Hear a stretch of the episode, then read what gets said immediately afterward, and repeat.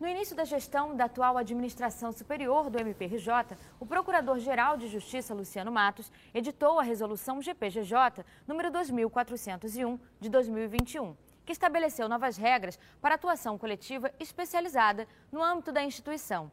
Hoje, para falar um pouquinho sobre as atribuições da Coordenação Geral de Atuação Coletiva Especializada do MPRJ, a nossa equipe veio até a sede do Ministério Público Estadual para entrevistar o promotor de justiça, Davi Francisco de Faria. Olá, doutor, seja muito bem-vindo ao MP Cidadão. Olá, Juliana, é um prazer estar aqui no MP Cidadão. Espero contribuir respondendo às questões que vocês vão formular aqui, diretamente ligada atuação coletiva especializada. Doutor, e o que é atuação coletiva especializada? É, no que consiste o trabalho da coordenação? Bom, a atuação coletiva especializada é um instrumento que a administração superior destina aos diversos órgãos de atuação do Ministério Público, os promotores de justiça, também as procuradorias, em caso de uma demanda de complexidade ou uma demanda onde haja estratégia institucional relevante, seja possível que o promotor de justiça, titular do órgão de execução, seja auxiliado pelas modalidades de atuação. E as modalidades de atuação coletiva elas são calcadas em quatro princípios: o princípio da cooperação, o princípio da atuação interligada, o princípio da integração e da unidade dos órgãos de atuação do Ministério Público.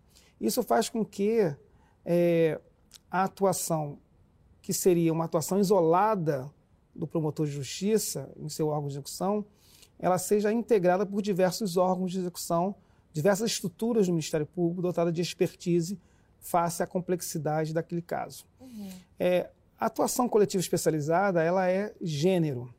Gênero desse instrumento que o Ministério Público destina à atuação dos órgãos de execução. Por que, que é gênero? Porque nós temos diversas espécies ou tipos de atuação coletiva especializada. É, nós temos é, atuação coletiva especializada permanente. A atual gestão manteve dois grupos que já são bem conhecidos no Ministério Público. É, o grupo de atuação é, no combate aos crimes, às organizações criminosas, que é o GAECO, e o grupo, o GAESF, que é o grupo de atuação especializado no combate ao, aos crimes contra a ordem tributária. O GAECO, pela sua estrutura, pela sua expertise, diversos, tem diversos promotores com larga experiência na criminalidade violenta, na criminalidade, criminalidade organizada, ele atua contra as organizações criminosas como um todo, o combate ao tráfico de entorpecentes, a, aos crimes paramilitares praticados por, pelas milícias, são, são crimes que demandam uma atuação de quem já conhece essa estrutura. E, além disso, ao GAECO, a atual gestão incorporou, e isso é uma novidade, a possibilidade de atuar também no campo extrapenal, ou seja, no campo dos ilícitos civis. Então, o GAECO atua também no combate à improbidade administrativa, eventualmente crimes ligados à atuação ligadas ao meio ambiente, integrada com a parte penal. Ou seja, nós temos lá no GAECO um banco de dados muito grande, temos promotores de justiça é, especializados tanto no campo penal campo, como no, no âmbito extrapenal. Fora isso, o GAECO possui uma estrutura de servidores, uma estrutura de assessores, policiais, conta com o apoio da CSI e do GAT para o desempenho das suas funções, que são bem relevantes. O GAEST, por sua vez, já que a Constituição exige que a, o cidadão, o contribuinte, seja ele pessoa física ou pessoa jurídica, ele contribua para a receita do Estado, então, o Estado ele pode tributar. Pode tributar através de impostos, pode tributar através de taxas ou através das diversas contribuições. Quando um contribuinte, pessoa física ou jurídica, ele tenta suprimir ou reduzir a carga tributária, o GAEST pode atuar. Na verdade, o promotor da ponta pode atuar. Uhum. Mas essa, essa, essa investigação, às vezes, também é complexa e exige a participação de promotores especializados. Lá no GAEST nós temos promotores é, especializado nesse tema é, de crimes contra a tributária. Além disso, no GAEST também nós temos atuação de auditor da Receita Estadual, é, assessores do Ministério Público que são especializados nesse tema. E um outro, outro ponto que o GAEST está é, atuando também é na fiscalização de benefícios fiscais concedidos irregularmente. Então, ou seja, No campo da, da atuação coletiva permanente, temos GAECO e GAES. Fora isso, o, a atuação coletiva também pode ser temporária. E no atuação coletiva temporária, são as demais modalidades de atuação coletiva, nós temos as forças-tarefas, que são para demanda, demanda, uma demanda pontual, complexa, é, iminente né, a, a, a sua criação. Temos os grupos temáticos temporários e também temos os grupos de apoio de acervo. Recentemente, nós tivemos um grupo de apoio de acervo no que se referia à possibilidade de prescrição, impedir a possibilidade de prescrição de ilícitos contra a administração pública praticado por agentes públicos. Já o trabalho da, da coordenação, coordenação não é órgão de execução. A coordenação trabalha com, na gestão, na, na parte burocrática da destinação dos diversos pedidos de auxílio que são feitos por, pelo promotor de justiça. O promotor de justiça solicita o auxílio da modalidade de atuação coletiva.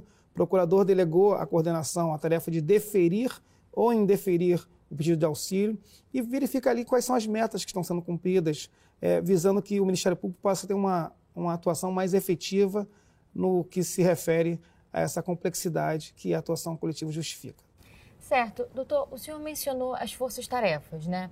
É, o que seriam as forças-tarefas e de que forma elas contribuem para o fortalecimento do MPRJ? Então, diferentemente dos grupos permanentes, que são aquelas, aquelas demandas que estão, estão sempre ocorrendo, né? A criminalidade organizada, a questão da corrupção dos agentes públicos, que são destinadas para os grupos é, permanentes, GAECO e GAESF, as forças-tarefas são criadas, foram pensadas para demandas pontuais, onde a complexidade exige a interligação de diversos órgãos também. É, dou exemplo para ficar mais fácil de pontuar, é, a força-tarefa que foi criada é, logo quando surgiu a pandemia, que, em que diversos municípios cessaram o ensino escolar, uhum. deixando diversas crianças certo. sem educação. Quando nós tínhamos na área privada muitas escolas com ensino remoto. Então, a, a Procuradoria, por iniciativa do CAL Educação, ela pensou nessa modalidade de força-tarefa, que foi bem exitosa no que se refere a demandar o município e o Estado para que eles pudessem é, voltar à aula de modo remoto para os, as diversas crianças. É, e recentemente, nós também tivemos uma situação muito complexa, muito é, difícil de, de investigar, mas que nós estamos atuando, que foi as mortes lá na comunidade do Jacarezinho. É, foi o promotor de justiça titular da investigação, solicitou o apoio da Procuradoria, foi criada uma estrutura com diversos promotores, com uma, com uma, para atender aquela demanda é, voltada à investigação daquelas mortes. Então, ah, isso é importante para o Ministério Público, porque uma vez que a gente integra diversos promotores, diversos órgãos naquela investigação, seja ela civil, como foi a da educação, seja ela criminal, a, a possibilidade de eficácia e de resultados é, é, muito maior. A importância da força-tarefa para a atuação do Ministério Público é que demanda pontual, demanda específica, vai ser solvida pela atual gestão, desde que seja solicitada pelo promotor de justiça. O procurador-geral não tem é, não pode atuar de ofício criando uma força-tarefa, uhum. porque a investigação é do promotor titular do órgão de execução. Quando ele solicita, a gestão vai conferir a ele esse instrumento de atuação coletiva capaz de possibilitar a, a solução desse caso. Doutor, e como é feita a coordenação dos trabalhos das forças-tarefas e como são organizados em relação às diretrizes da administração superior?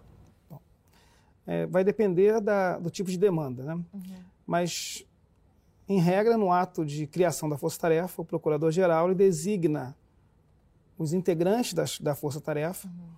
que são membros do Ministério Público, procuradores ou promotores de justiça, e entre eles ele designa um coordenador.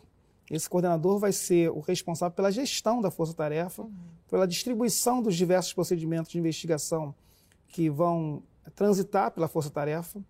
Vou dar um exemplo a força-tarefa da educação, que foi dessa da retomada das aulas, diversos promotores de justiça espalhados pelos mais, é, pelos inúmeros é, municípios do Rio de Janeiro, solicitaram a atuação da, da força-tarefa. Uhum. A coordenadora da época distribuiu entre os integrantes aqueles procedimentos ali uhum. e deles cobrava qual era a atuação que seria feita. Atualmente, na Força Tarefa do Jacarezinho, mesma coisa. Foram instaurados diversos procedimentos de investigação por locais de crime e o coordenador da Força Tarefa designa entre os membros qual vai ficar responsável pela investigação.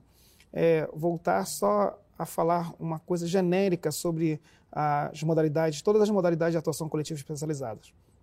Em regra, as modalidades de atuação coletiva especializada são criadas para atuar na investigação. Uhum. A investigação é feita por procedimento administrativo, penal ou extrapenal, que, se for no âmbito do Ministério Público, o Ministério Público é o presidente daquela investigação.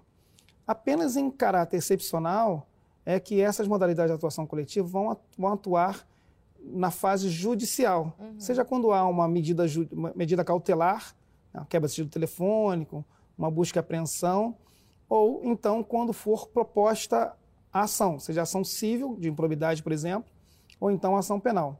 Mas, em regra, a atuação das forças-tarefas, das modalidades de atuação coletiva, de modo geral, são para a fase de investigação. Doutor, nós estávamos falando das forças-tarefas, o senhor, inclusive, mencionou duas delas. É, hoje, quantas são as forças-tarefas existentes e como elas funcionam? O Procurador-Geral de Justiça já criou diversas forças-tarefas. Entre elas, posso mencionar é, com a resolução GPGJ 2404, que instituiu a força-tarefa para investigar os crimes do assassinato da Maria Franco e do Anderson Gomes. Também foi instituída em março de 2021 a força-tarefa que eu falei ainda há pouco, que era a força-tarefa para retomada das aulas e garantia da qualidade do ensino remoto. Uhum. É, outra força-tarefa que nós também criamos em março de 2021, que foi para enfrentamento da pandemia da Covid, né? É, foi criada por meio da Resolução 2406.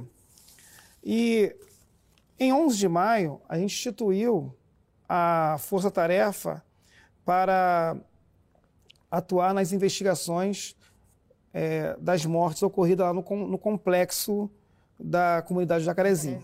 Foi a resolução 2416. É, em junho, a gente instituiu a força-tarefa para fiscalizar as unidades de internação do Degase. Houve um fato muito grave, que foi objeto de. que levou, foi levado ao conhecimento da Procuradoria, que foi investigação de crimes sexuais praticados, supostamente praticados por agentes que cuidam dos, das menores internadas. Então, há uma força-tarefa composta por membros do Ministério Público investigando esse fato de especial gravidade. Uhum. Em outubro, recentemente, com a resolução 2433, foi é, instituída uma força-tarefa que é voltada para o combate à ocupação do solo urbano. Inicialmente, essa, essa força-tarefa foi gestada pela coordenação do meio ambiente e pela coordenação geral de segurança pública do Ministério Público. Quando chegou na coordenação de atuação coletiva especializada, vislumbramos que vários desses crimes que eram comentados ali, eles já estavam sendo investigados pelo GAECO. Uhum. Então, o GAECO foi trazido para dentro desse, dessa possibilidade de força-tarefa e hoje a força-tarefa ocupação regular do solo urbano faz parte de uma modalidade de atuação dentro do GAECO. E, por fim, recentemente, aqui no Rio de Janeiro teve a, o leilão, onde parte do, do, da SEDAI foi entregue à iniciativa privada. Então, também a coordenação do meio ambiente, ela é, formulou a proposta de criação de um, uma modalidade de, de envolvimento na área do saneamento. Quando a Coordenação Geral de Atuação Coletiva foi chamada para vislumbrar essa possibilidade, a gente vislumbrou dois eixos de atuação. Um na área do saneamento mesmo e outro na área da fiscalização da Receita Pública. Então, a, a empresa ou as empresas que vão é, cuidar da, do, da concessão da SEDAI, elas vão entregar para o Estado e para os municípios parcela de receita é, devida por causa dessa, dessa concessão. Então, foi pensado numa força-tarefa para fiscalizar a aplicação das receitas. Uhum. Então, uma força-tarefa específica. E estamos em estudo agora uma outra modalidade de atuação coletiva voltada para o saneamento. E para finalizar, é, porque são várias modalidades que nós temos aqui. É, há também em gestação, com estudo aqui na, na Procuradoria, uma modalidade de atuação coletiva voltada para fiscalizar também a concessão dos inúmeros benefícios fiscais uhum. em municípios e no Estado. Uhum. Perfeito, doutor. Agora, qual seria a relação entre a promotoria de justiça com a atribuição e as forças-tarefas, né?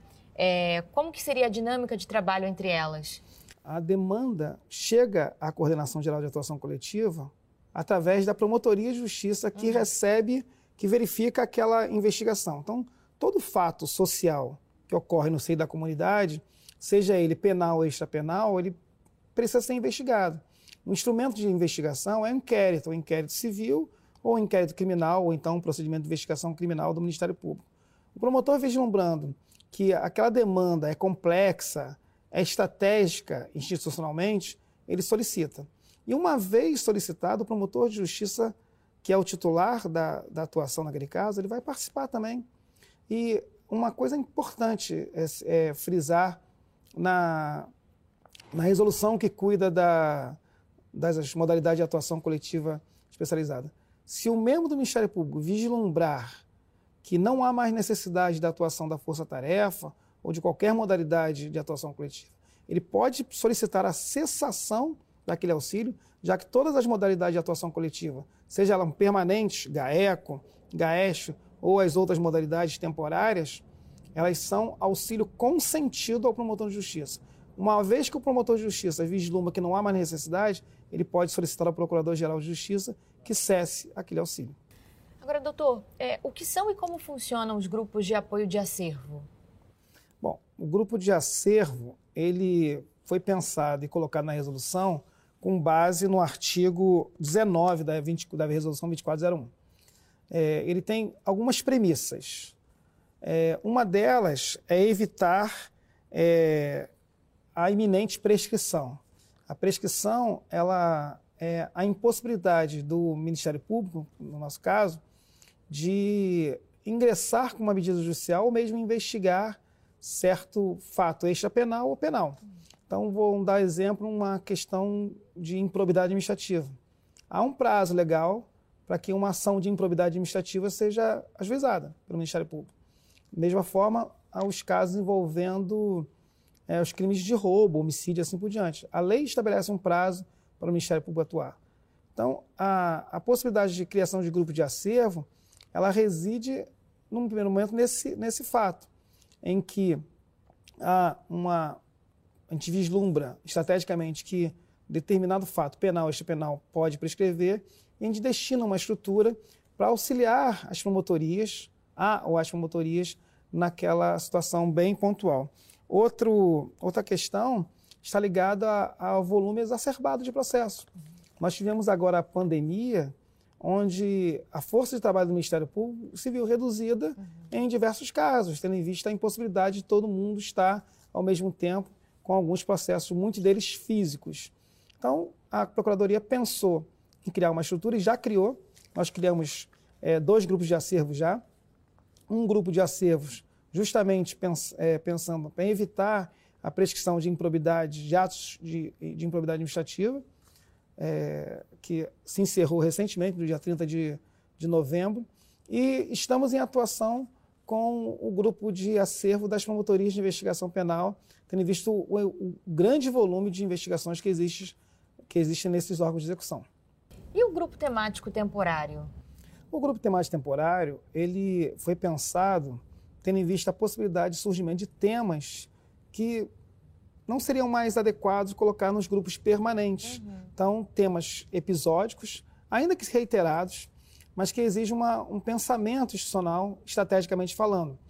É, a, a, grande diferença do, do grupo temático para as forças-tarefas que nas forças-tarefas o promotor com atribuição tem que participar. Uhum. No grupo temático é facultativo.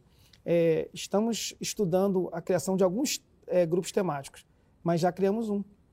Já criamos um grupo temático de segurança hídrica, que é um tema que o Ministério Público tem que se debruçar, está se debruçando, já está fazendo um trabalho com o coordenador e os participantes desse grupo. Tem toda uma estrutura é, voltada, então o procurador-geral designa é, o, o coordenador, os, os integrantes, ele é um grupo temporário, como o nome já diz, é um grupo uhum. temático temporário, é um tema estratégico do Ministério Público, segurança hídrica, como é, também o saneamento, que estamos estudando a possibilidade de criar. Uhum. E o, com isso, o Ministério Público estabelece um prazo para aquele, aquele grupo faça o seu trabalho. E depois disso, as promotorias que quiserem é, encaminhar procedimentos daquele tema ao grupo temático, o grupo temático pode atuar tanto na fase de investigação e ou excepcionalmente na fase judicial. E ao final da, da, da, do prazo de criação do grupo, é, os processos retomam para a sua promotoria já com um planejamento estratégico mais bem definido. Ou seja, é, a, todas as modalidades de atuação coletiva do Ministério Público hoje, elas são focadas para auxiliar o promotor da ponta. E só para finalizar, nós temos recebido dos diversos grupos, é, tanto do GAE como do GAESF, resultados bem promissores. Né? É, diversas ações já foram propostas, diversas operações foram é, é colocadas em prática, é, o, diversos bens foram é, arrecadados e disponibilizados pelo, pelo, pela atuação do Ministério Público, mais de um bilhão de reais, que é uma soma expressiva no campo da, da investigação penal, bem como da investigação do contra, contra a tributária. Ou seja, é, isso é a prova que o Ministério Público está atuando de forma célere e de forma eficaz. E isso só tem um, um objetivo, é trazer a prestação do serviço em prol da coletividade. Por fim, Juliana, não poderia deixar de citar um outro grupo de atuação que existe no Ministério Público que está é, é, fazendo um trabalho primoroso, que é o grupo temático temporário, criado em virtude da a DPF 635, que tramita no, no Supremo Tribunal Federal, e que tem feito um trabalho bem interessante no que se refere à letalidade policial. É, o ministro Fachin ele fixou diversas premissas para que as operações policiais fossem realizadas no âmbito do Rio de Janeiro. E o GTT tem feito um trabalho de monitoramento desse, desse, dessa atuação policial. Criou aqui no Ministério Público uma, uma central, um plantão 24 horas para receber da comunidade informações sobre eventual descumprimento ou é, questões ligadas à ofensa aos direitos humanos. E também está fazendo um, um trabalho de parceria e fiscalização com as polícias no que se refere à utilização de protocolos para determinada atuação policial. Ou seja, é, essa gama de atuação coletiva que o Ministério Público tem, ela se espraia por diversos setores. Setor civil, setor é, penal, e faz com que o Ministério Público tenha essa característica marcante que eu falei do início, do, do início né? que é a cooperação, a atividade integrada e a questão da unidade dos órgãos de execução possam ser utilizados em prol do Ministério Público e da sociedade.